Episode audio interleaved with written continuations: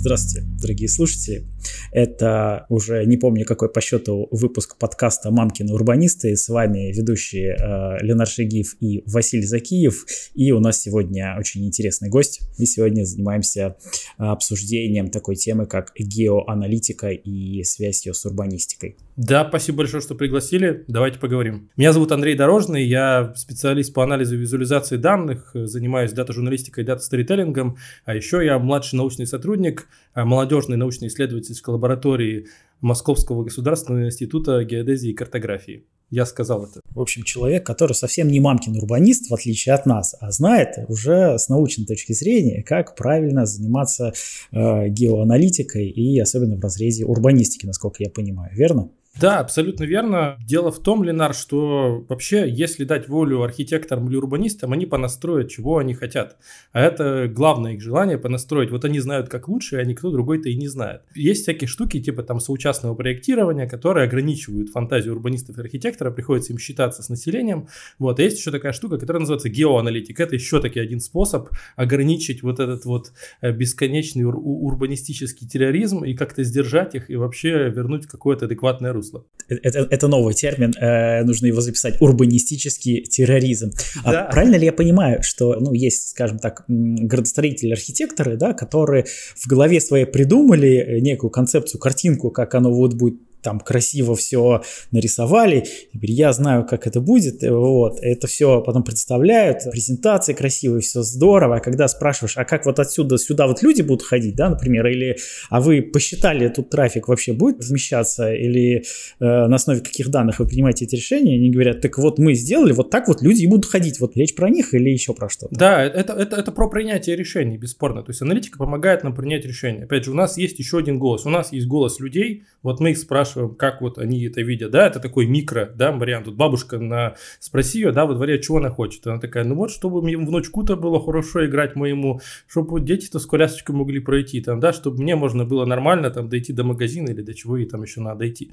С другой стороны, есть взгляд данных, он такой немножко как сверху, как будто вот мы с дрона смотрим на все глобально, да, мы смотрим, может, на город, на страну, на регион, то есть про то, как это все взаимодействует, и это сложно увидеть глазами, да, это сложно увидеть во время полевых исследований, мы там можем, не знаю, собрать все фотографии из ВК в этом городе, понять, где вот больше людей тусуются, что они больше фоткают. То есть в голове людей может быть, да у нас вообще мест вообще таких нет, интересных люди нигде не собираются. А по факту ты смотришь, и есть прям конкретные точки интереса в городе, и это все очень важно. И это, опять же, это очень сложно увидеть какими-то другими методами, кроме как анализом данных. В чем цель геоаналитики? Мы э, на примерах сейчас объяснили, но все-таки если определение какое-то дать.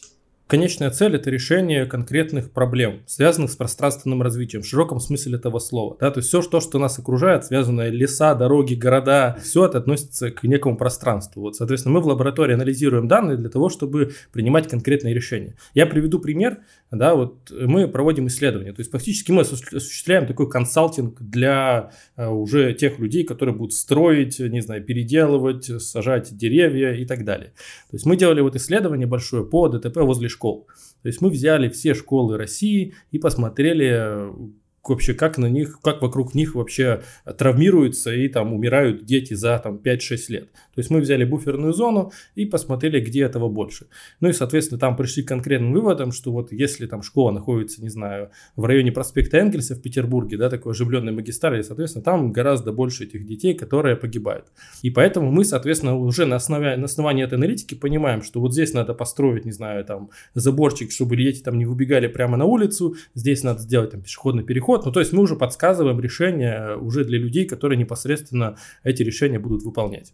А вы анализировали на базе Петербурга? На самом деле мы брали 10 городов-миллионников или 15, я уже не помню. Ну, то есть мы брали такую большую выборку.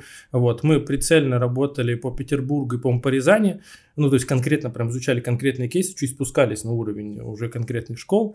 Вот. Но паттерны примерно везде одинаковые. А где удалось взять данные о ДТП? Ой, в России вообще с данными по ДТП все прекрасно. Вот кто жалуется, что в России нет данных открытых, вот данные по ДТП у нас одни из лучших, вообще мало где они такие есть. То есть вообще по данным ДТП можно очень много чего исследовать, помимо самих ДТП. Вообще про то, как люди живут, э, как они относятся к разным вещам.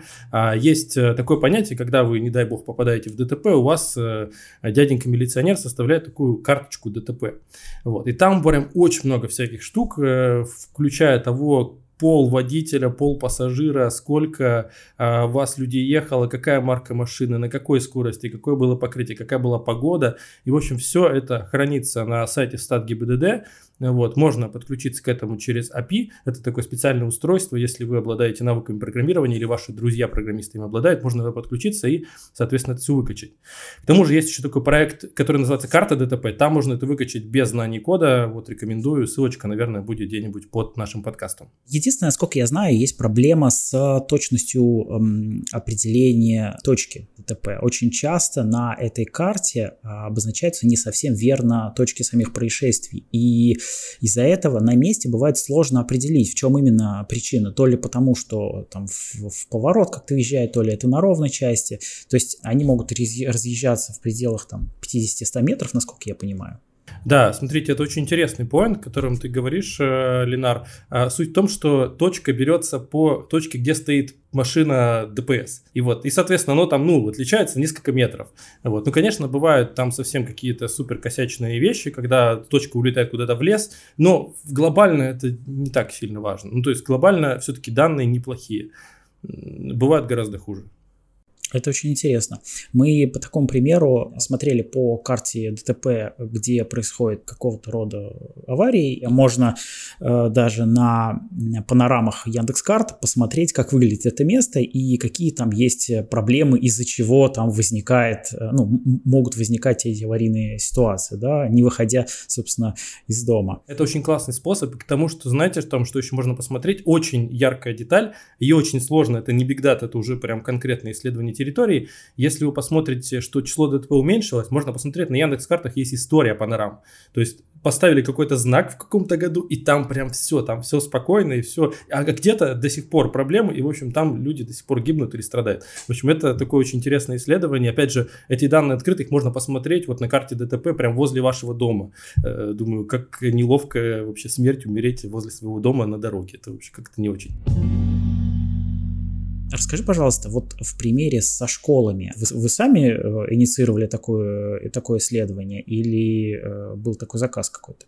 И можно ли где-то посмотреть результаты? Данными ДТП мы давно занимаемся, мы в разных, опять же, их э, ипостасях использовали, вот, но здесь мы решили сделать фокус на школах, вот, потому что тема вообще безопасности школ, безопасности маршрутов вокруг школ, она нас заинтересовала, мы сейчас уже комплексную делаем работу для одного из регионов по этому вопросу. Мы начали с ДТП как самого простого такого старта, да, и есть у нас на сайте ссылочка на это исследование, оно очень хорошо разошлось, вот, при том, что интересно, мы запустили это исследование, оно вышло на сайте РИА Новости, а, вот полный текст у нас на сайте есть, и интересно, что оно неравномерно распределилось, то есть в каких-то регионах оно прям вызвало большой интерес, а где-то нет. И вот в Новосибирске оно вызвало максимальный интерес, да, очень интересно всем стало, что же там такое происходит, и в общем все стали э, интересоваться. Был такой случай, что у нас руководитель нашей лаборатории просыпается утром от звонка, э, ему звонит какой-то начальник э, Новосибирского МВД с вопросами, что там за исследование такое у вас, а что вы там такого наизучали. В общем, было у нас такой большой хайп в хорошем или плохом смысле этого слова от этого исследования.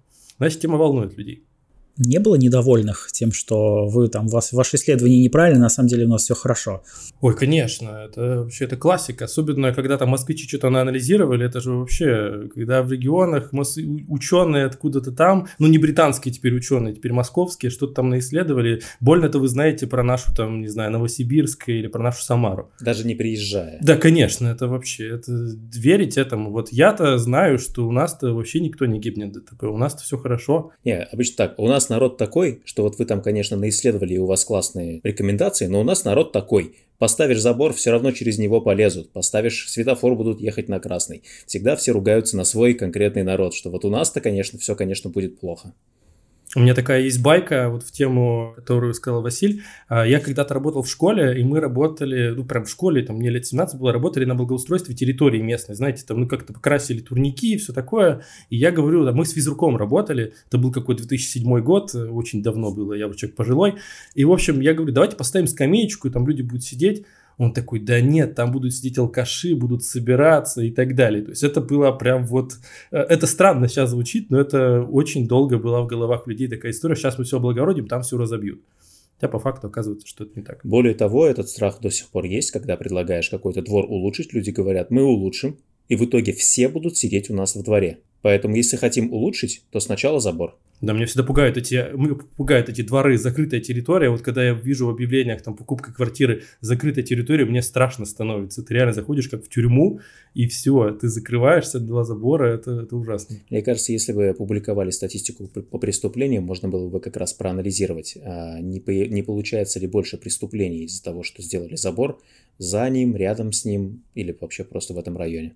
Возвращаясь к вопросу школ, у нас была такая идея тоже проанализировать конкретно все 300 школ, которые есть в Казани, и посмотреть рядом с ними, какие места стоит улучшить. Ведь сейчас дело обстоит так, что можно просто прийти и даже с высоты спутникового снимка очень быстро определить, какие улучшения можно сделать здесь сейчас. Ну, то есть все настолько плохо спроектировано в данный момент, что даже не надо выезжать на место, как-то специально анализировать и так далее.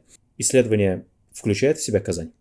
Да, и вы можете увидеть там проблемные места и самые проблемные улицы, это все это есть. С этой точки зрения очень сильно заинтересовало у нас подкаст «Мамкины урбанисты», он в том числе для гражданских активистов, которые в своих городах хотят что-то улучшить и ищут идеи. И вот школы и детская безопасность – это такая идея, которая позволяет довольно быстро, скажем так, мобилизовать общество, то есть а, заинтересовать людей и продвинуть изменения, тем более, если они очевидно хорошие. Поэтому можно пользоваться этим исследованием и теми, может быть, результатами, которые будут у нас для того, чтобы в своих городах тоже улучшать ситуацию вокруг школ. Когда начинаешь со школы, рядом потихонечку потом становится лучше. Интересно, а к каким-то реальным эффектам а, привело это исследование? То есть были ли где-то на основе этих данных э, какие-то изменения в э, инфраструктуре? Про это сказать не могу.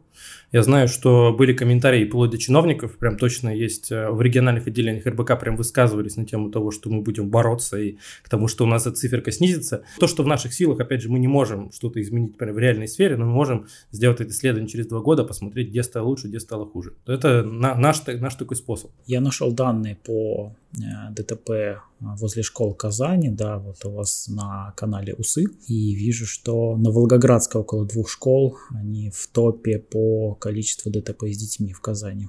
Топ-30 по числу пострадавших, да, надо будет посмотреть, что рядом с этими школами не так.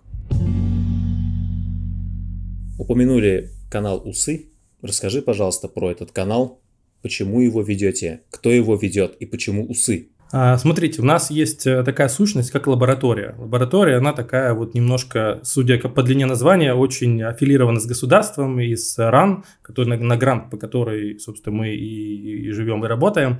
Вот, и поэтому создается такое немножко казенное впечатление чиновничье. А так как мы люди все там молодые, вот, я самый возрастной в нашей лаборатории, я честно скажу, вот у нас в целом средний возраст гораздо меньше, и мы решили, что нужен какой-то канал в социальных сетях коммуникации с людьми, людьми, с активными людьми, который был бы более-менее формальным. Ну, то есть вот эта лаборатория городских технологий пространственного развития не влезает вообще никуда. И к нам пришел э, сотрудник Егор, который в Бегайке в университете развивал социальные сети, и он такой, я давно думаю про вот сообщество УСы, типа Urban Science, усы. Вот. И мы такие, супер, давай будем делать. В общем, у нас такое урбанистические, хипстерские соцсети. При этом то, что мы делаем там в плане науки, очень все забюрократизировано, и мы с этим боремся и ужасно мучаемся, но мы сквозь это пробиваемся и пытаемся делать реальные вещи, чтобы, которые ведут за собой реальные изменения в регионах. У меня было предположение, что в сравнении с названием лаборатории и вуза вы хотели выбрать название максимально короткое – и из трех слов что-то э, удобоваримое получилось как раз в виде усов. Да, да. Краткость сестра таланта. Смотри, а лаборатория в ВУЗе. Есть огромный ВУЗ, который занимается конкретно геодезией и картографией, верно? Вы студенты этого ВУЗа, вы его закончили, или вы конкретно работаете в лаборатории в рамках этого ВУЗа? Есть разные люди у нас. То есть у нас есть базово, это студенты и выпускники этого ВУЗа, те, кто до сих пор не учится в магистратуре. Есть такие у нас, собственно, вот аналитики в моем отделе, они непосредственно работают и учатся в этом ВУЗе. То есть, в принципе, они там живут, они там работают, они там учатся. Ну, то есть все как бы в рамках одного кампуса. Вот, я не заканчивал этот университет, я вообще учитель истории по образованию, поэтому я совершенно из другой э, истории. Но мне очень интересно геоаналитика всегда была, поэтому я как-то пришел в эту сферу, и мне здесь очень нравится, здесь очень интересно и классно. Но лаборатория, она про городские технологии и пространственное развитие, то есть она не только про геодезию, картографию. Да, мы в меньшей степени про геодезию и картографию, просто у Мигайка очень широкая экспертиза именно поэтому, но все-таки давайте признаем, что это немножко такие не очень современные технологии. Мы создавали лабораторию именно исходя из того, что мы будем современными методами решать старые проблемы, ну и вообще проблемы, которые существуют. То есть, грубо говоря, геодезия и картография до сих пор цветет и пахнет, и, в общем, там прекрасно люди работают, и это да, но мы хотели создать что-то новое как раз в сфере там геоаналитики, потому что направление новое, не так много там игроков на рынке им занимаются, ну и мы захотели тоже сюда зайти. Классно. А что еще делаете в рамках лаборатории, ну, кроме исследований? Смотрите, у нас есть три направления основных. То есть первое, это мое самое любимое, это исследования и продукты, собственно, чем занимаюсь я и мой отдел – а также у нас есть научное направление, а, да, мы занимаемся исследованиями научными, и, соответственно, все это связано тоже с отделом исследований, то есть часто а, мы что исследуем, потом описываем это в некой публикации, да, или там выпускаем эту статью, вот, а, как бы и третье направление, это образовательное направление, мы создаем программы ДПО, Э, соответственно, там привлекаем преподавателей, записываем курсы в тесном там сотрудничестве, например, с Росреестром. Вот мы делаем там огромные программы для сотрудников Росреестра. Поэтому это вот три направления, по которым мы работаем. Если говорить про исследования и продукты, то что делаете в этом направлении? Смотрите, сейчас мы э, вошли в состав Центра компетенции НТИ, вот если вы знаете такую, такую историю, вот это такие э, современные э, научные разработки, которые максимально прикладные с точки зрения использования, да, вот есть какие-то много научных историй, которые никто не понимает, куда применить, у нас очень прикладная сейчас тема, мы занимаемся оценкой инвестиционной привлекательности земельных участков, что, мне кажется, очень важно, да, то есть мы, грубо говоря, помогаем инвесторам, неважно, будь то это инвесторы частные или это бизнес, а, выбрать земельный участок для того, чтобы что-то с ним сделать и, соответственно, получить максимальную прибыль. А речь идет о земельных участках в городах или за городом? И у нас фокус пока на ИЖС, вот именно, ну, это ИЖС, это обычно около агломерации. Мы считаем, что это интересный рынок, именно вот район агломерации. То есть в России там 20-30 агломераций. Вот мы в основном исследуем сейчас и все алгоритмы тестируем на этих зонах говоря об исследовании этих земельных участков, участков используйте слово геоаналитика. А почему не подходят старые слова геодезия, картография? То есть в чем разница и Почему нужно новое слово? Знаете, я как человек, который не заканчивал мигайк, я, наверное, не могу так экспертно заявить, чем это отличается. Но все-таки геодезия это скорее вот у меня про какие-то какая-то разметка, да, там землепользование, какие-то такие очень физические вещи, да, больше. Мы все-таки работаем с геоданными, это немножко другое. Опять же, картография это определенная наука, и не знаю, то, что мы там видим, не знаю, в интернете, какие-то карты, какие-то там выкладки, это все не карты вообще ни разу. Особенно я со студентами Гайк общался, у них там карты это такие, которые вот как старинные, знаете, карты, как вот были в середине 20 века. Для них это, это карты какие-то научные, выверенные. В общем, я абсолютно в этой теме, ну, я просто пробовал, у меня был опыт читать лекцию в Мигайке про карты, а у меня другой подход карта, у меня такой практический, чтобы я вот показал людям, что произошло, там, не знаю, что, от чего зависит. Они такие, это не карта, это какая-то картограмма, это какая-то фигня, поэтому я вот, честно, не, не буду в это лезть, чтобы у меня там нет экспертизы. В общем, геоаналитика, мне понятно, что это вот принятие решений, да, помощь принятия решений, консалтинг, да. Все-таки геодезия и картография для меня это что-то такое более винтажное. Опять же, это нужно, но это нужно в других сферах. Как сейчас геоаналитика может вообще помочь а, в развитии наших городов. Я так понимаю, с тем, что у нас а, становится больше данных, больше способов а, сбора данных, технологии развиваются, да, там и компьютерное зрение, машинное обучение, мощности информационные, больше каких-то возможностей где-то там подключиться по каким-то API к цифровым системам и так далее.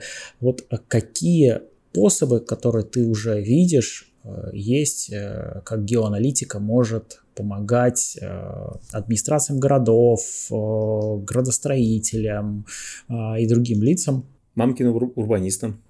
И мамкиным урбанистам, да, сделать наши города лучше.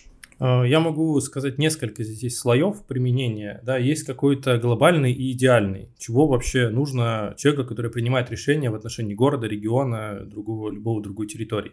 Ему, по сути дела, нужно представлять, что у него происходит, максимально много информации о том, в той местности, где он работает. Вот. И, соответственно, какая-то идеальная штука – это модели. В принципе, такие штуки уже строятся. Я точно знаю, что такое а, вводится в арабских странах. То есть, когда мы полностью оцифровываем прям весь город, прям создаем цифровой двойник, вот прям полный, со всеми данными. Там, типа, вылетаем коптерами, все объемно изучаем. Изучаем там погоду, климат, розу ветров, почвы и так далее. И у нас существует такая цифровая, цифровой двойник города, в котором можем уже что-то моделировать. Не знаю, моделируем потоки транспортные, как они будут строиться. Там моделируем новые кварталы, как они встанут, как они там по розе ветров, как они будут по солнцу и так далее. То есть там инсоляцию оцениваем. То есть вот в идеале люди хотят вот это, вообще в, каком-то идеале. Я думаю, что скорее всего это будет когда-то в будущем. И там, знаете, запросы на естественном языке, как сейчас вот там уже чат GPT позволяет. То есть не нужно будет писать код, просто ты, э, не знаю, где построить новый дом сейчас. И ты такой, вот здесь вот, не знаю, что нужно, не знаю, там, где нужно построить забор, вот здесь вот. Или вообще надо все заборы снять. То есть это вот идеальная такая штука, которая есть. Сейчас то, что происходит а, во многих а, городах и регионах, это такие точечные вещи, точечные исследования, которые мы делаем. Вот мы берем там аспект безопасности школы, мы их там один срез вот рассматриваем, соответственно, принимаем решение, что там делать. Или, я не знаю, мы оцениваем рост агломерации, мы понимаем, куда она будет расти, и в соответствии с этим, там, не знаю, либо принимаем решение, что там надо покупать земельные участки, почему нет, или принимаем решение, что там надо запланировать постройку школы, детского сада и так далее. То есть вот сейчас это работает так, но в моем мире, что в будущем это будет гораздо активнее использоваться. Опять же, вот я приведу пример с э, инфраструктурой из будущем, ну вот беспилотные автомобили, да, которые, собственно, уже скоро, скорее всего, будут. В Казани, знаешь, что уже ездят. Просто мы из Иннополиса, для нас это обыденность. Э, мы тут постоянно ездим на работу и домой э, на беспилотниках, и роверы, которые доставляют еду, путаются между ног. Вот. Поэтому мы тут... Я точно знаю, что это делает Яндекс и 2GIS они оцифровывают все вот эти дороги с точки зрения 3D, да, то есть полностью сканируют их для того, чтобы уже потом можно было пустить по ним э, беспилотные автомобили. Я думаю, что это правда наступит ну, в какое-то обозримом будущем. То есть все данные для этого есть, у нас все дороги там отсканированы и будут регулярно сканироваться. Вот это прям будущее, которое не за горами. Но это даже не будущее, это уже настоящее, оно, оно, оно есть.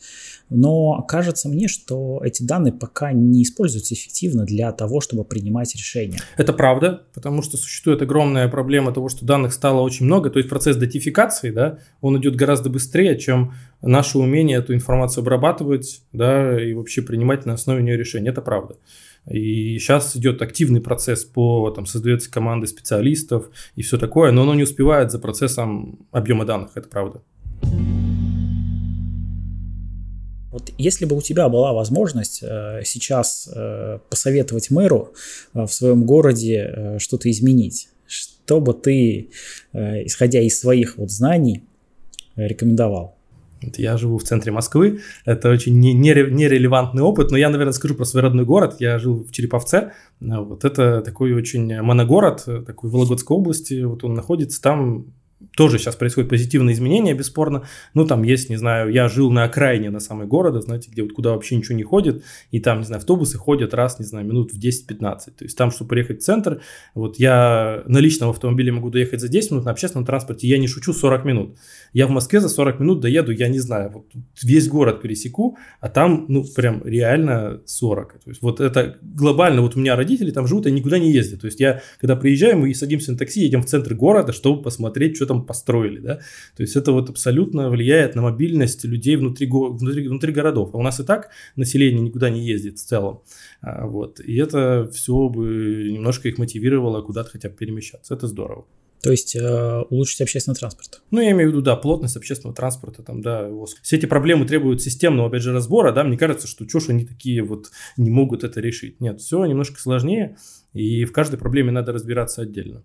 Смотри, вот, например, строят иногда велодорожки. Обычно их строят как? Берут какую-то улицу, которая, ну, довольно широкая, и там мало трафика, и вот понимают, что, ага, вот здесь, в принципе, у нас э, мы можем поделиться одной полосой, да, и там строят велодорожку из, там, из ниоткуда в никуда, да, и потом говорят, так вот, мы сделали велодорожку, а там никто не ездит. Почему?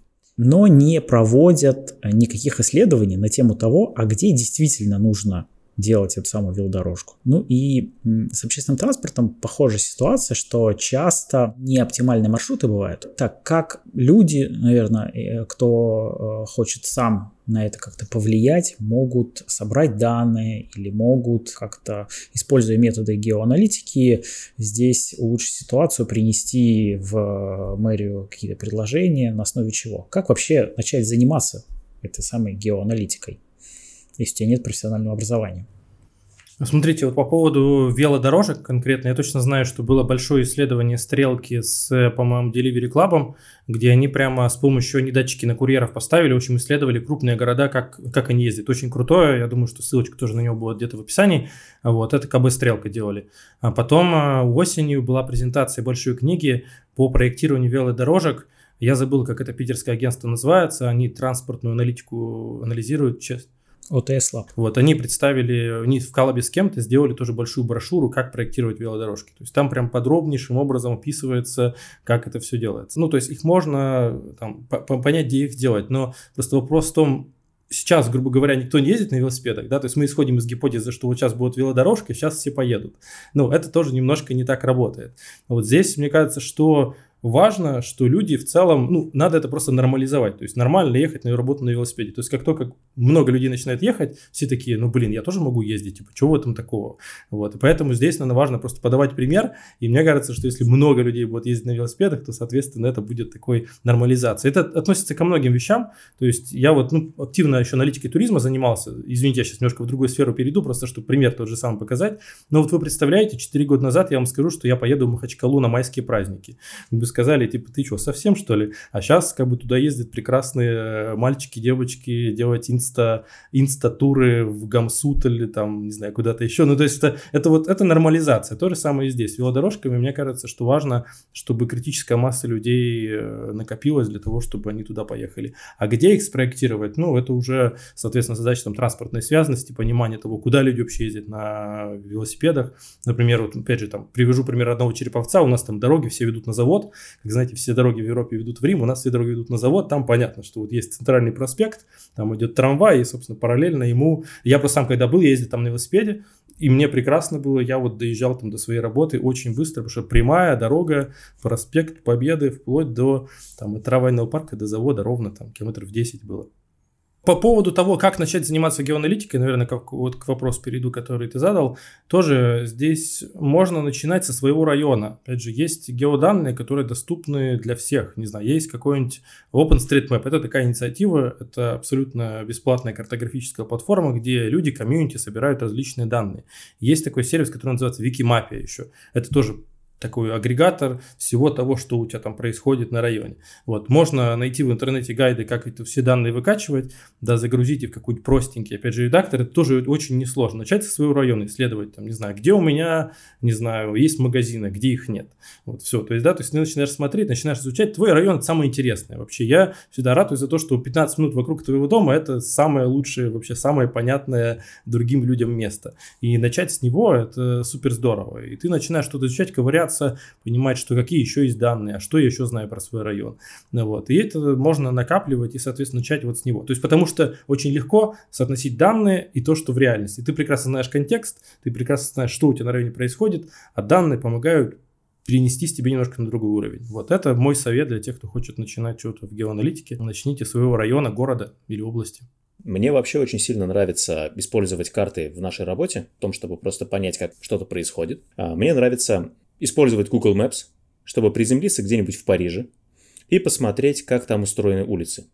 То есть это такое мгновенное путешествие в другой город. Во многих крупных городах, типа, например, Барселоны, доступна вообще 3D-карта, которая позволяет вам практически свободно путешествовать по этому городу и смотреть, как устроены дома, улицы, и сверять это с э, нашими улицами с точки зрения инфраструктуры, с точки зрения того, как э, организован общественный транспорт, велопарковки, парковки и так далее. Еще, кстати, хочу показать а, такой проект, он называется Hood Maps. А, вот, если вам интересно, этот проект очень интересный, он краудсорсинговый, то есть там, где сами пользователи собирают данные, вот если сейчас ребят дадут мне, ага, супер. Да, Я, к сожалению, слушатели нашего подкаста могут по ссылочке посмотреть. В общем, это карта, в которой мы видим разные люди рисуют, где кто живет. Вот по Казани мы можем увидеть, что где у нас тусуются туристы. Ну, очевидно, что у нас тут улица Баумана, если не ошибаюсь, да, и, соответственно, Кремль.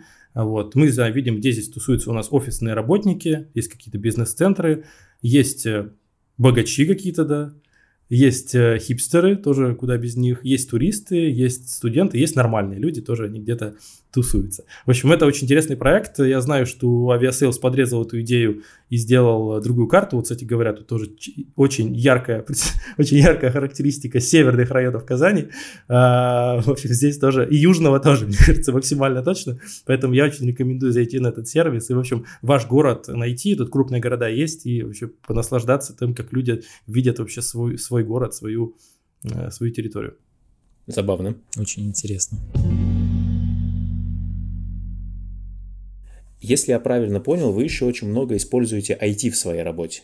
Ну, то есть, если вы используете нейронки, чтобы искать свалки там на спутниковых снимках или на коптерных снимках, получается, вы с компьютером на «ты». Можешь ли рассказать, что у вас с этим? Такой интересный вопрос. А, мне кажется, сейчас странно быть с компьютером на, на «вы». А, мне кажется, просто интегрированным в нашу жизнь. И, конечно же, мы работаем с цифровыми данными. И, ну, разумеется, мы используем а, программные продукты и IT-инструменты и вычислительные мощности в этой сфере. То есть мы, опять же, с аналоговым мы ни с чем не работаем. Мы на дронах мы не летаем, с нивелиром по полям мы не ходим там с тахиометром тоже, поэтому, к сожалению, только, только то, что есть в сети. А можешь ли подробнее рассказать, как именно используете? Ну, смотрите, всегда есть базовые инструменты, то есть есть базовые инструменты сбора данных, да, есть э, открытые базы данных. На самом деле очень много открытых баз данных, с ними можно работать вполне себе успешно. Есть какие-то вещи, которые можно купить за небольшие деньги. А есть, например, данные спутника Lancet, ну вот такие очень известные данные, там очень много всяких слоев, там есть точно, вот мы, сейчас спойлер будет, мы сделали большое исследование по как раз температуре поверхности в летнее время, мы посмотрели, где города больше раскаляются, где меньше. Это пока вообще нигде не вышло. И, в общем, первый раз, мне кажется, я это анонсирую где-то в паблике. Это исследование выйдет. Вот это абсолютно открытые данные, их можно скачать. Вот они есть, они есть по всей территории России. Вот, они вполне себе, там они требуют неких навыков обработки, но все в интернете описано, опять же, вот сидя на кухне, можно анализировать все, что угодно, пожалуйста. Это вот именно с точки зрения растровых данных. То есть у вас не суперкомпьютер, там, не какие-то специальные технологии, а, в общем-то, довольно такое бытовое использование. Есть да? отдельные виртуальные машины, есть виртуальные хранилища, к которым мы подключаемся, но в целом все, большинство вещей можно сделать, опять же, в микроформате для вашего района, для вашего города можно сделать на обычном компьютере. Сейчас, благо, опять же, а, вся вот эта история геоаналитики стала развиваться части потому, что количество людей, которые стало возможным это делать, да, теперь вы можете на своей кухне, в Иннополисе, в Череповце, где угодно это делать вот о чем я еще хотел поговорить, а есть такие проекты гражданского мониторинга, ну вот, например, я участвую в э, гражданском мониторинге качества воздуха, то есть когда любой желающий может собрать э, у себя на кухне такой небольшой датчик, повесить его за окно и э, подключиться к общей карте, ну, собираются данные с тысяч или десятков тысяч таких датчиков, да, в разных городах и странах, и видно, например, какие моменты и как передвигается э, загрязнение воздуха. А что ты думаешь о таких проектах и используете ли вы какие-то гражданские данные? Во-первых, я считаю, что это очень важная инициатива, когда у нас снизу идет инициатива по исследованию, по анализу, по выявлению проблем. По определенным причинам сейчас в нашей стране этого становится все меньше, но вот, хотя меня это очень пугает и мне это очень не нравится. А с точки зрения данных, используем ли мы, э, все-таки я всегда отношусь к данным, собранным методом краудсорсинга с особым опасением. Ну, потому что качество данных не всегда хорошее, но требует проверки, поэтому мы, наверное, ну то есть не, мы, ОСМ, да, ну, например, там ОСМ мы пользуемся, вот даже иногда Википедии пользуемся по некоторым причинам, но вот, наверное, данными по исследованию воздуха я бы, ну, не мог бы делать выводы, которым я бы доверял. Ну вот это правда.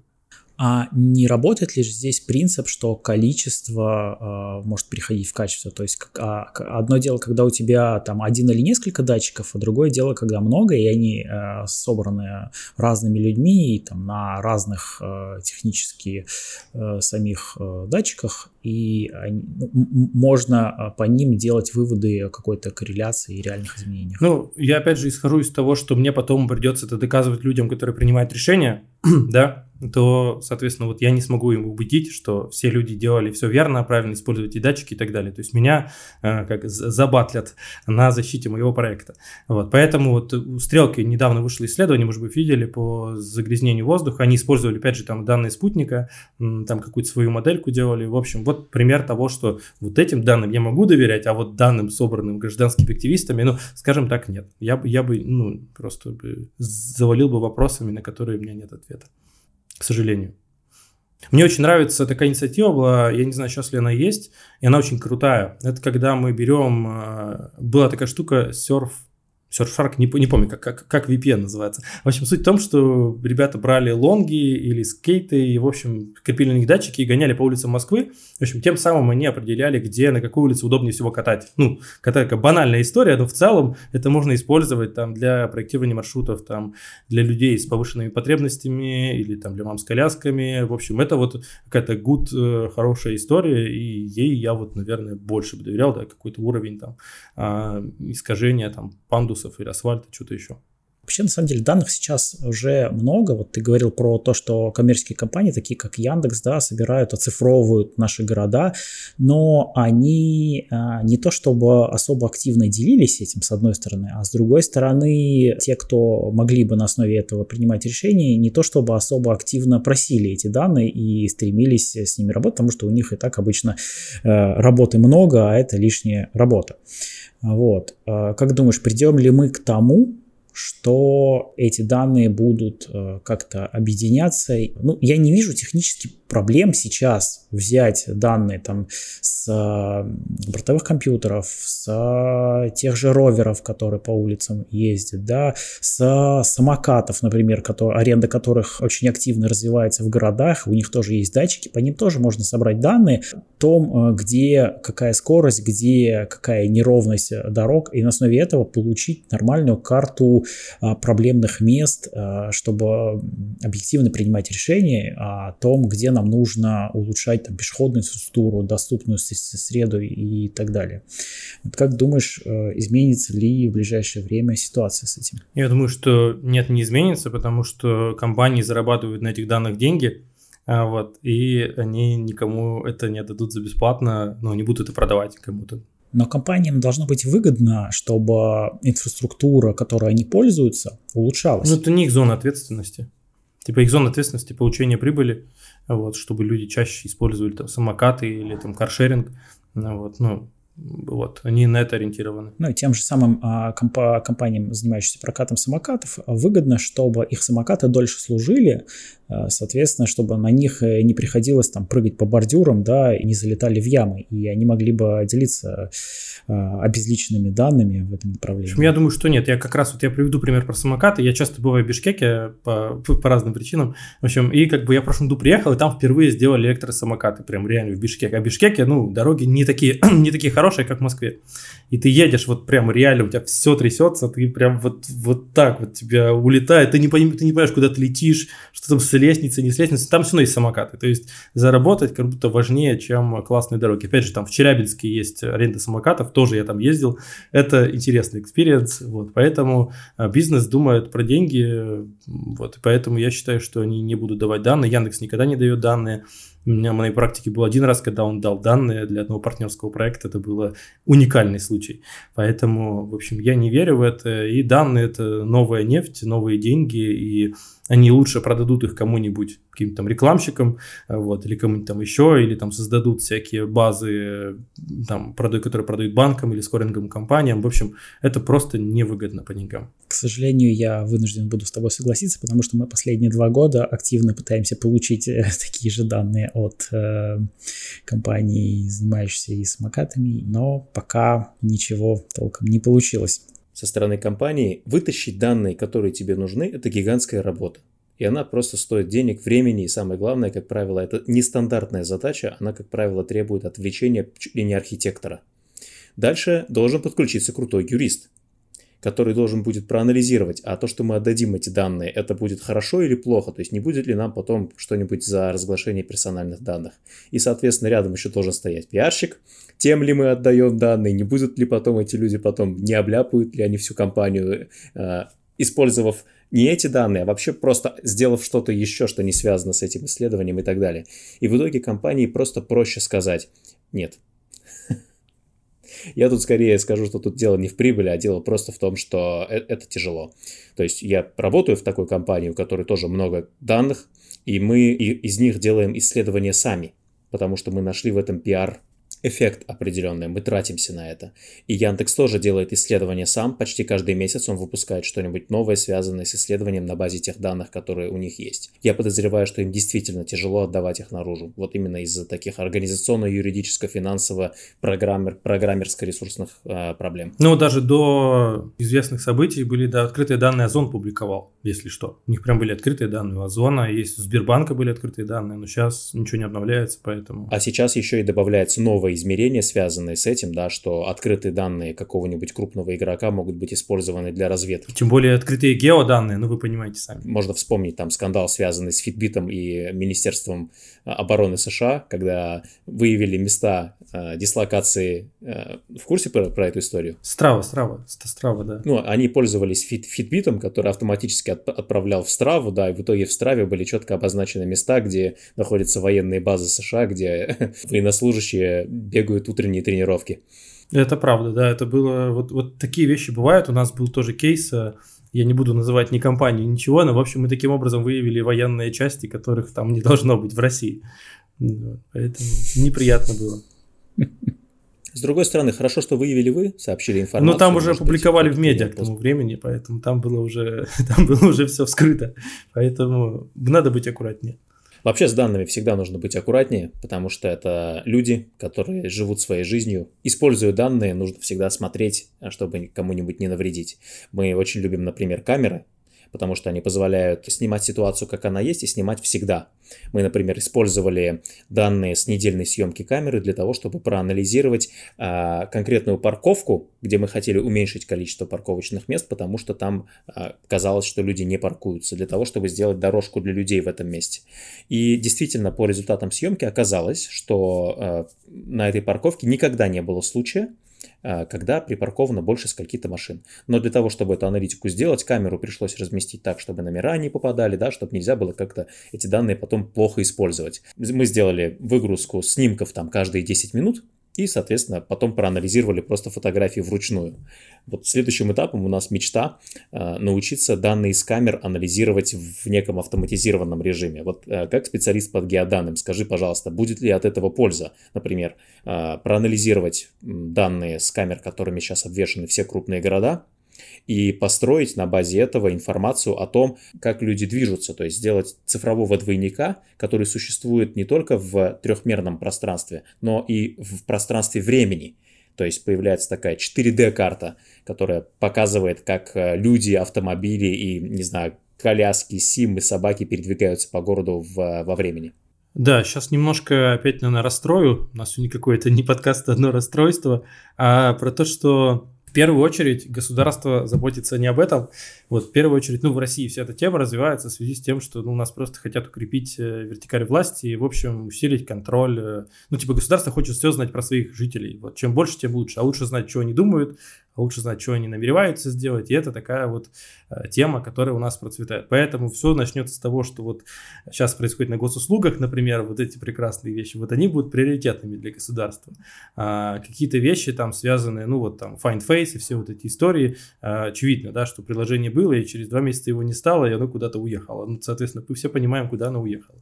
То, что там в Москве уже все синхронизировано, там карта тройка, а, твой дом, а, твоя работа, ну то есть и это как бы все не афишируется, к сожалению, у нас. Почему-то у нас все это э, как бы подпольная работа какая-то ведется. И поэтому вот эти задачи будут закрываться в первую очередь, они будут накрываться в масштабах страны.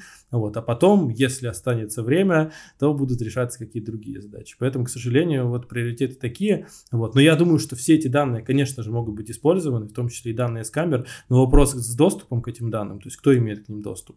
Вот если там собирается, это там, не знаю, ДИТ Москвы, ну, типа, кто имеет к ним доступ? Открытые данные, ну, как бы, что там, все надо замазать, замазывать, все, там, рекламу надо замазывать, людей надо замазывать, то есть все.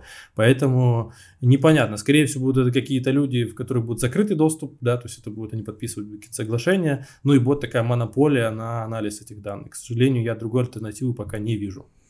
У нас такая чисто айтишная идея сделать вычислительный модуль, который, собственно, попадет в то место, где хранятся эти данные, и уже э, обработает их на месте, не выводя наружу, а на улицу выдаст только результаты анализа данных. То есть, условно, треки обезличенные, которые можно будет анализировать. Ну, в общем, я говорю, я пока не верю, что к этим данным дадут доступ, ну, просто потому что они имеют свои особенности. Вот, я, честно, этого не, не верю. Это, опять же, какие-то закрытые исследовательские центры будут, скорее всего, которые будут исследовать, или в них будут точно будут люди, которые будут принимать решения, но они не будут доступны в таком открытом доступе.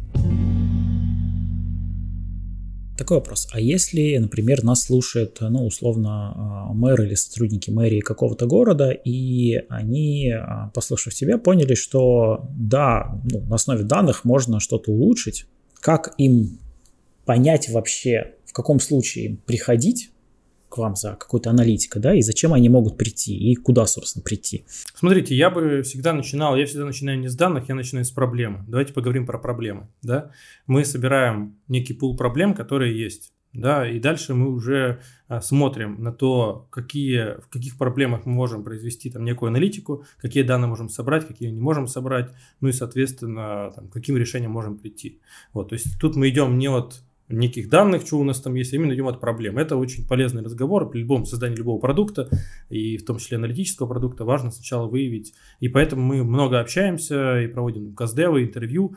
Вот это очень полезно. Это прям выявляет реальные проблемы. Не те, которые мы надумали себе, а там, в чем, ну, в регионах часто много своих проблем, есть какие-то общие, поэтому тут наша задача, опять же, а, с использованием не таких больших ресурсов, у нас не такая большая лаборатория, у нас там не НИИ, не так много ресурсов, соответственно, мы должны фокусироваться на четко тех проблемах, которые сейчас там непосредственно волнуют. И вот у нас там мы сейчас задействованы на одном проекте, там вот с инвестиционной оценкой, параллельно делаем еще несколько, но у нас как бы ресурсов не бесконечное количество. Поэтому приходите к нам надо с проблемами, вот, которые мы уже будем проектировать и анализировать, как их решать. В регионах обычно проблема в том, что они хотят улучшить качество жизни своих э, горожан, жителей, но у них очень сильно ограничен бюджет очень много всего хочется сделать и хочется, чтобы было как в Москве, но бюджетов таких э, нету и тысячной доли. Они не понимают, возможно, с какой именно проблемой, во-первых, прийти, потому что их много. А, во-вторых, э, как понять, э, с какими проблемами тут может помочь геоаналитика, с какими нет. И может ли помочь геоаналитика, самое главное, в том, чтобы определить, а с чего начинать, то есть какие проблемы решать в первую очередь, что является большей проблемой. Это хороший поинт про ресурсы, абсолютно верно, но это часть решения проблемы, сделать дешевое решение. Решений может быть много. Не знаю, мы там э, хотим повысить качество жизни людей, не знаю, можем раздавать им зарплату по 100 тысяч во всех регионах, можем, не знаю, установить им, э, не знаю, автоматы с газировкой везде или так далее, да, то есть может быть очень много решений, и, опять же, одна из частей там консалтинга, да, выработка тех решений, которые доступны на текущем бюджете, да, и это это, это как бы часть того, что может быть. По поводу того, что интересно людям, на самом деле есть э, методология опросов, сейчас очень интересно, опять же, не опросов, там, к которым мы привыкли, да, там на улице или как-то еще, есть э, автоматизированная система мобильных опросов, когда мы можем там массово на определенную аудиторию засылать прям им мобильный телефонный опрос, пройдите, пожалуйста, вот, соответственно, люди пишут, отвечают на опросы, это весьма эффективный способ, мы так делали, вот, поэтому это тоже работает. Это как бы технологии совершенно другие, вот, они позволяют позволяет массово опросить большое количество людей, и люди с удовольствием, правда, это проходят, даже большие опросы. То есть можно начать с опроса. Ну и вот... Э... Ну да, с опроса, то есть если мы говорим про органы власти, мы, соответственно, как бы, грубо говоря, заказчик, что хочет, потом, что хотят те люди, которые непосредственно получатели этой услуги. Ну, то есть можем с разных сторон посмотреть на спрос, предложение, что люди хотят, что им предлагают, насколько это совпадает, да, чтобы была какая-то гармония, и город движил, двигался в каком-то направлении, в котором все хотят, чтобы он двигался. А какие типовые проблемы и задачи для города вы решали, решаете и знаете, что от этого будет польза? Ну, смотрите, по поводу, вот вы сказали, улучшить качество жизни. Одна из самых главных проблем – это миграция из мелких городов. Ну, то есть люди все идут в агломерации и уезжают из мелких городов. То есть такие мелкие города пустеют, все переезжают в агломерацию. Это как бы не хорошо и не плохо, но, в общем, есть такая задача, что попробовать людей удержать, да, в каких-то городах там средних, да, там 300 тысяч, 500 тысяч. Вот, например, для этого там увеличиваться качество жизни. Это с одной стороны. С другой стороны, в агломерациях тоже есть свои проблемы того, что люди там селятся, покупают где-то квартиры там на окраине, соответственно, у них там ничего нет, кроме вот этой однушки, которую они купили в чистом поле, вот, на которой на маршрутке они там ездят э, в Сити, чтобы там поработать. То есть, ну вот это вот базовая проблема, которая есть. То есть люди ищут, э, рыбы, рыбы ищут, где глубже человек, где лучше, это совершенно нормально. Человек ищет, как ему лучше свою жизнь прожить. Вот, это одна из задач. То есть, соответственно, в купе с этим идут, там, не знаю, проблемы, связанные с благоустройством, с транспортом и так далее. Вот куча всяких проблем. То есть само понимание там качества жизни очень широкое, да, и оно включает в себя очень много параметров и всех их надо учитывать. Поэтому, ну, вот есть разные, есть у веба э, какая-то методика оценки качества жизни. Вот вышел на днях у Минстроя вот этот э, рейтинг э, качества среды городской, такой интересный очень. Вот, поэтому по которому Иннополис на первом месте среди малых городов, да, кстати. я видел. Ну, там как-то такой очень интересный рейтинг, такой забавный. Мне интересно почитать было. Я спрашивал о типовых проблемах в разрезе как раз тех, которые вы можете решить. Ну, то есть, смотри, когда я обращаюсь к профессионалу, профессионал всегда говорит, а какая у тебя проблема? И, естественно, он, он прав, задавая этот вопрос. Но я не профессиональный заказчик, поэтому я не могу, как правило, даже сформулировать, э, в чем у меня проблема. Так вот, а, можешь ли ты попытаться помочь сформулировать, с какими типовыми проблемами стоит обращаться к вам, например, да, или к геоаналитике, чтобы гарантированно получить простой, первый, но воодушевляющий результат? А, мы уже проговорили про то, что хорошо было бы проанализировать, например, общественный транспорт, да, это точка хорошего приложения сил.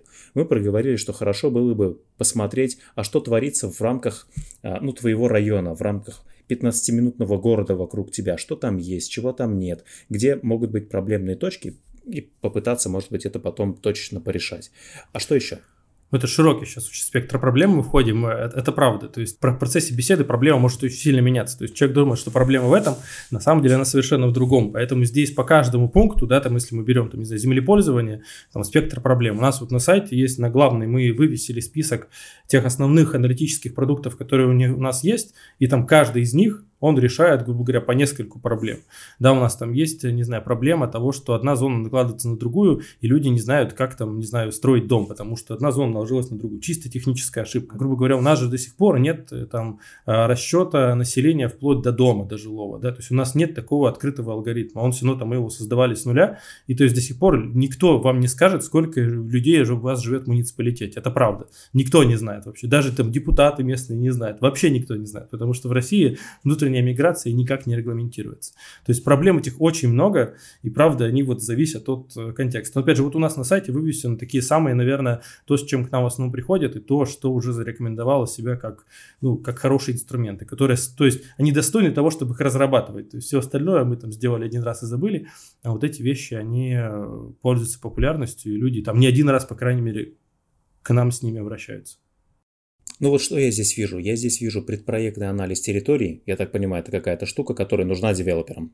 Это очень базовая история, да, до любой проект вы будете делать, да, то есть там благоустройство, строительство. Я так понимаю, даже обязательная часть любого проекта. Да, да, да, да, и это такая, есть там стандартная часть какая-то вот такая, которая, знаете, издревле используется, есть какие-то новые методы, опять же, там и всякая цифровая антропология и так далее. Тут как бы зависит от того, там, какие бюджеты и какие сроки. Расчет численности населения на выбранной территории с точностью до дома. У нас в Иннополисе постоянная проблема посчитать численность населения, потому что она довольно быстро меняется. И люди, которые живут, а, меняются. Да, вот это я уже говорил про то, что реально никто не знает, сколько где живет людей, поэтому а, существуют алгоритмы, которые позволяют смоделировать хотя бы численность населения, чтобы рассчитывать там обеспеченность услугами, варианты для постройки или открытия бизнеса. Ну, в общем, там любой геомаркетинг, он строится на этой цифре оценка нехватки зеленых насаждений в районах города. Да, ну очень, очень базовая история. Здесь в чем проблема? Здесь есть, грубо говоря, зеленые насаждения по официально, которые есть, а есть просто пустырь зеленый. Вот каково считать зелеными насаждениями, в общем, там обеспечено зелеными насаждениями, доступ к ним и так далее. То есть это такая вот проблема, которая существует. То есть есть какой-то даже и лесок, но он вообще никому не нужен, просто завтра, не знаю, его срубают и там строят ЖК. Вот, и тогда там мы строим рейтинги, там, обеспеченности. Чиновники очень любят рейтинги, они прям сразу начинают думать, как бы им там закрыть какой-то свой показатель. Но это тоже метод воздействия. Метод воздействия. Метод воздействия, конечно, да. Э, как включиться в какой-нибудь рейтинг, сделать какой-нибудь рейтинг, это очень хороший метод воздействия. Даже в рамках своего города сделать рейтинг домов э, с зелеными насаждениями или чем-то таким. Рейтинг управляющей компании это вообще любимые вообще рейтинги в регионах, обожают. Класс. Вот еще две очень крутые штуки. Это доступность объектов инфраструктуры с точки зрения оценки пешеходной и автомобильной доступности. Что это и как это можно использовать? Ну, то есть у нас есть э, два понятия есть доступность, есть обеспеченность. Они очень похожи, да, то есть мы вот это в конкретном данном моменте мы используем слово доступность именно там, пешеходную. Ну, в основном мы считаем пешеходную доступность просто потому, что она наиболее там, важна и интересна. Мы берем объекты социальной инфраструктуры, ну, в основном это школы, детские сады и больницы – вот. Ну и, соответственно, выстраиваем а, там, с помощью изохронов, а, делаем аналитику и, соответственно, считаем долю населения, которая там, обеспечена в 10-15 минутной доступе да, до вот этого объекта, либо нет. И, соответственно, можно, наверное, построить карту да, мест, где в 10-15 минутной доступности нету школ, детсадов или других объектов инфраструктуры. Да. Ох, вот бы это как а, автоматом за счет государства накатить эту аналитику на все да. э, города нашей страны, выложить в открытый доступ, обновлять каждый год. Мне кажется, это был бы просто гигантский э, поток информации, а рейтинг-то какой прекрасный можно составить. Здесь, видите, еще параллельно надо смотреть всегда обеспеченность, потому что, ну, есть с вами рядом детский сад, но там нифига нет мест. Так, ну, как бы, еще какое дело, если он него 2 минуты, если там э, места забиты на 10 лет вперед, у вас уже ребенок школу закончит к тому времени, как там будут места. Поэтому тут надо смотреть все в купе, да, и вопрос обеспеченности, он более сложный, просто потому что надо уже запрашивать в динамике число мест, очередь и так далее. Это как раз, кстати, следующее исследование, то есть а, а, аналитика обеспеченности объектами инфраструктуры. Ну вот у меня в голове не было, кстати, разницы между обеспеченностью объектами инфраструктуры и доступностью. Окей, это можно разделить в голове и учитывать. Ты упомянул развитие регионального туризма. А, узнал и послушал ваш подкаст «Свои». Можешь ли рассказать про этот подкаст, о чем он, к кому на него стоит подписываться и почему вы его вообще завели? Это идея, которая возникла из э, моего большого количества путешествий по регионам России, по городам России. Вот я начал ездить, как это говорится, до того, как это стало мейнстримом. То есть, когда все ездили в Италию и во Францию, я ездил э, по городам России, мне сказали, Андрей, типа, ты что, совсем что ли? Вот. И мне всегда это очень нравилось, мне казалось, что это какое-то интересное исследование. Э, проблема в том, что очень сложно, то есть есть такая даже картинка на типичный российский город, где ты видишь вот эти там вокзал, мост, река и так далее. Вот. Если так сверху посмотреть, действительно, все города очень похожие, серые, неуютные, но мне стало интересно, я сделал для себя такой челлендж, дай-ка буду приезжать в город и вообще понимать, о чем он живет на самом деле. Там, не знаю, общаться с людьми или изучать его историю, почему вот это здание здесь построено, почему вот это здесь построено. И то есть меня эта тема очень увлекла, я стал понимать, что регионы отличаются. Э, не знаю, Казань отличается от, э, не знаю, там, от Уфы, да, хотя они стоят очень рядом, но это совершенно два разных города, вообще их даже нельзя вот сравнивать. Или, знаю, там, Саратов отличается от Самары. И я все думал сначала, как это подавать, я подумал, что, может быть, делать какие-то там гайды по регионам, ну, такое много э, для туристов, для тех, кто приезжает. Но потом я понял, что это глубже история, то есть это прям надо изучать эту идентичность, еще понимать ее, что такое вот быть, не знаю, там, волокжанином или, не знаю, быть там самарцем. И поэтому мы решили приглашать таких местных людей, которые бы нам рассказывали об этом. И здесь получилось две стороны, я вижу точно. Во-первых, это, грубо говоря, идентичность нам помогает для создания турпродуктов, да, вот как ты верно сказал, да, там разрабатывать, понимать, что туристам интересно. Но с другой стороны, люди сами в регионах часто не понимают свою идентичность, они не понимают ее, и поэтому это такая психотерапия. То есть люди рассказывают и вдруг, не знаю, понимают, что, не знаю, какие даже слова отличаются. Кажется, что русский язык очень такой всеобъемлющий и везде одинаковый, на самом деле нет. Ну вот, например, вы знаете слово «баска»? Нет. Нет. Я с детства в Вологодской области это слово знает все. Это знает любой ребенок, знает любой взрослый. Баска – это классно, красиво, круто. И это, ну вот, я тоже не знал, что это какое-то особенное слово. И таких вот даже на уровне языка очень много вещей. И, в общем, в подкасте мы все это исследуем, поэтому, если вам интересно а, особенности региона, особенности языка, традиций, а, подписывайтесь на нас, и будет еще много впереди новых территорий, новых регионов. Для меня из этого класса стало открытием, что слово «стрёмно», которое у нас означает «плохо», в Петербурге означает «хорошо». То есть мы пойдем в стрёмный клуб, это хорошо. Какой выпуск у тебя самый любимый? Сложный такой вопрос. Мне нравится очень выпуск про Великий Новгород, потому что мы ничего не знаем про Великий Новгород. Ну, мне кажется, это такой регион, который максимально затерялся где-то между Петербургом и Москвой, и когда-то он был очень классным, а сейчас непонятно какой. И ты слушаешь человека, и ты понимаешь, насколько он соответствует той территории, где он живет. Такой медленный гость, неторопливый, рассудительный. В общем, и он наслаждается тем, чем он говорит. В общем, это потрясающий, интересный рассказ. То есть даже через манеру подачи ты что-то узнаешь о новых местах. Короче, с этого выпуска стоит начать знакомство с подкастом. Это мое личное предпочтение. Выбирайте тот, который ближе вам к сердцу, может быть, из которого вы приехали, где вы были. Я думаю, что это проще. Есть ли у тебя вопросы, вопросы какие-то к нам? Да я думаю, что мы прекрасно поговорили. Вот я буду следить за вашим подкастом. Спасибо большое. Вот, вот давайте сотрудничать и давайте делать наши города лучше. Огромное спасибо, Андрей. С огромным удовольствием побеседовали. Подписывайтесь на подкаст «Мамкины урбанисты», ставьте лайк этому выпуску, ставьте лайк всему подкасту на той платформе, на которой слушаете. Обязательно послушайте подкаст «Свои» у Андрея. Мы видим у Андрея э, прекрасный микрофон и э, звук на его подкастах. Он не в пример лучше нашего. Есть чему поучиться. Большое спасибо и до новых встреч. thank you